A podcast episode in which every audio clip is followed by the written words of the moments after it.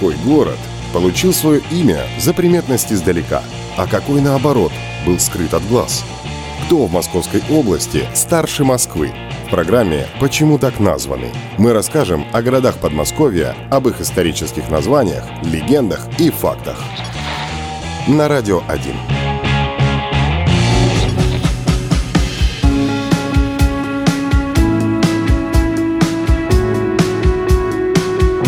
Нарафаминск. Город на юго-западе Московской области, в 70 километрах от Москвы, расположенный на берегу реки Нары. На начало нынешнего года население Нарафаминска насчитывало 71 121 человек. На 1 января 2022 года по численности населения город находился на 233 месте из всех 1117 городов Российской Федерации. Название Нарафаминск – дань тому, что образован город был из двух соседних сел – Малая Нара или просто Нара и Фоминская или Фоминская на реке Наре. Случилось это во второй половине XIX века. История же этих мест в целом, как и Нарафаминска, в частности, уходит в глубину веков – Впервые село Фоминское на реке Нара упоминается в 1339 году в завещании великого князя московского Ивана Калиты. Вместе с Серпуховым он завещал Малую Нару сыну Андрею.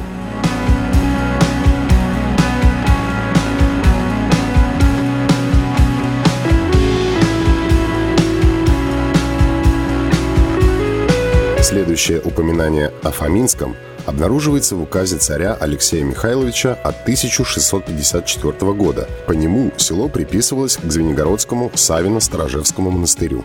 В октябре 1812 года передовые части авангарда Эжена де Багарне, пасынка Наполеона, по новой Калужской дороге прибыли в село Фоминское, а следом через него прошла вся отступающая французская армия. Наполеон решил проложить маршрут через еще не разоренные его солдатами места. В селе остановился и сам, и даже отправил отсюда письмо Жозефине. С этим фактом даже связан курьез. Полководец Михаил Кутузов послал в Фоминское войско, чтобы напасть на отряд французов, который, по показаниям разведчиков, разместился в селе. Однако по пути туда командующим им узнал, что в селе не отдельный отряд, а почти вся французская армия во главе с Наполеоном. Отступая, она не оставила практически ни одного целого здания, разве что немногочисленные каменные строения уцелели.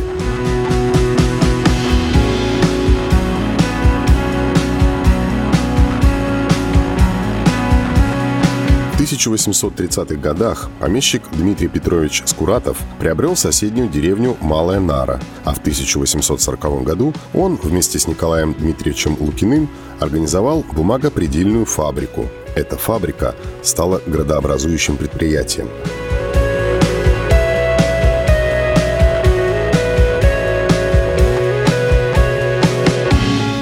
1845 году владельцами бумагопредельной фабрики было получено разрешение на строительство в селе Фоминском новой церкви взамен деревянной, что сожгла наполеоновская армия. К 1852 году была построена каменная церковь святителя Николая. Население Фоминского в 1852 году составляло 365 человек.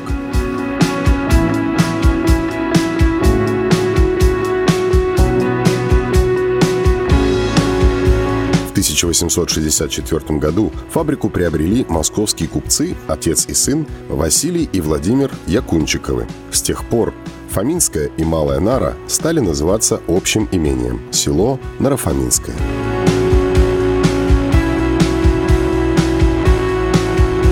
В усадьбе Якунчиковых на реке Наре бывали писатель Антон Чехов, режиссер Константин Станиславский, художник Игорь Грабарь.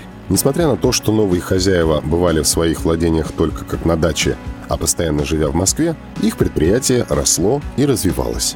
В 1892 году началось строительство ткацкого корпуса, а к концу 19 столетия возник фабричный поселок, в котором были школа, больница, аптека, баня, пекарня, читальня.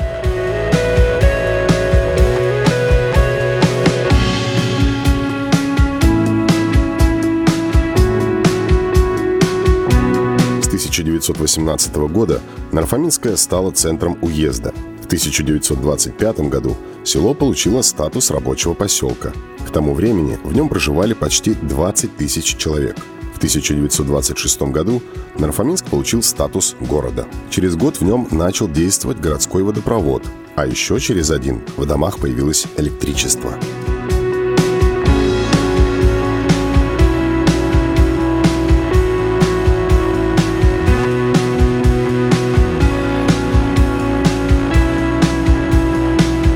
осенью 1941 года Нарфаминску было суждено оказаться на направлении главного удара немецких войск в ходе их наступления на Москву. С 17 октября 1941 года город подвергался жестокой бомбардировке. Через несколько дней часть города уже была захвачена фашистами, но их продвижение на этом участке было, если не остановлено, то затруднено войсками Красной Армии.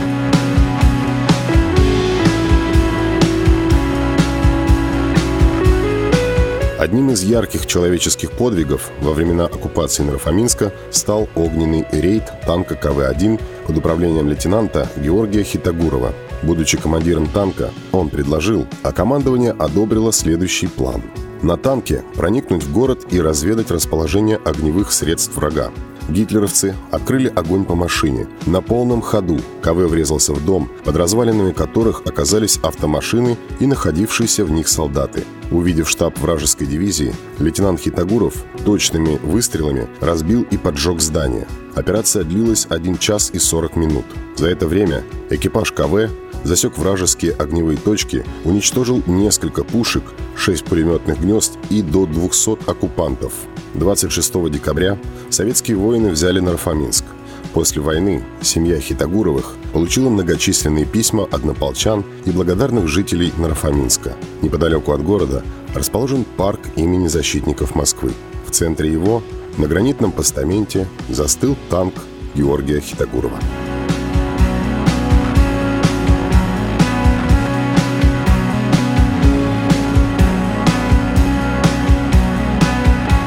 Декабря 1941 года севернее и южнее Нарфаминска немецкие войска прорвали оборону советских войск на реке Нара, и к концу следующего дня над городом нависла угроза окружения.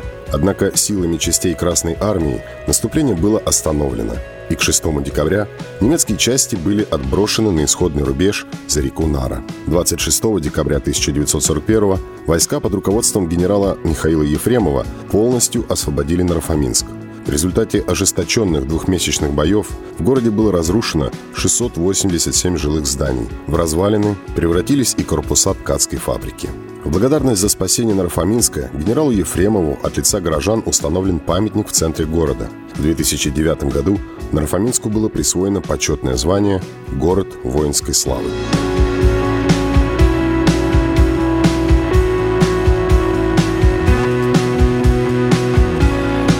Со временем город отстроили и восстановили. В Нарфаминске в окрестностях есть ряд интересных для посещения достопримечательностей. Многие из них посвящены героям Великой Отечественной войны, оборонявшим город.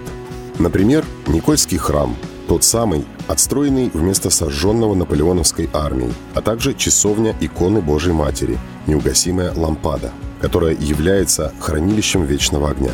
Они находятся рядом. Часовня представляет собой кованную сень, а рядом находится Никольский храм. Место установки мемориала было выбрано не случайно. Именно здесь, в районе современной площади Победы, велись ожесточенные бои, и Никольский храм серьезно пострадал от обстрелов. В память о погибших рядом с церковью был установлен мемориал «Танк Т-34» и «Вечный огонь».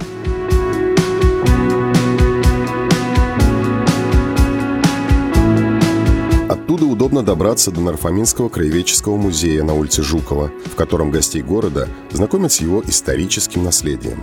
Завершить маршрут лучше всего в Парке Победы, где расположена памятная модель самолета МиГ-21. Тут же приятно прогуляться по красивым местам вдоль реки Нары.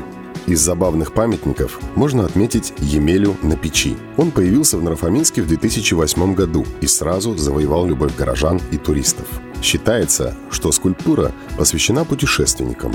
Сказочный персонаж Емеля с зонтиком в руке и чемоданом наготове сидит на печи, опирающийся на колеса от четырех видов транспорта. От телеги, от автомобиля, от мотоцикла и от самолета, которые символизируют эволюцию средств передвижения.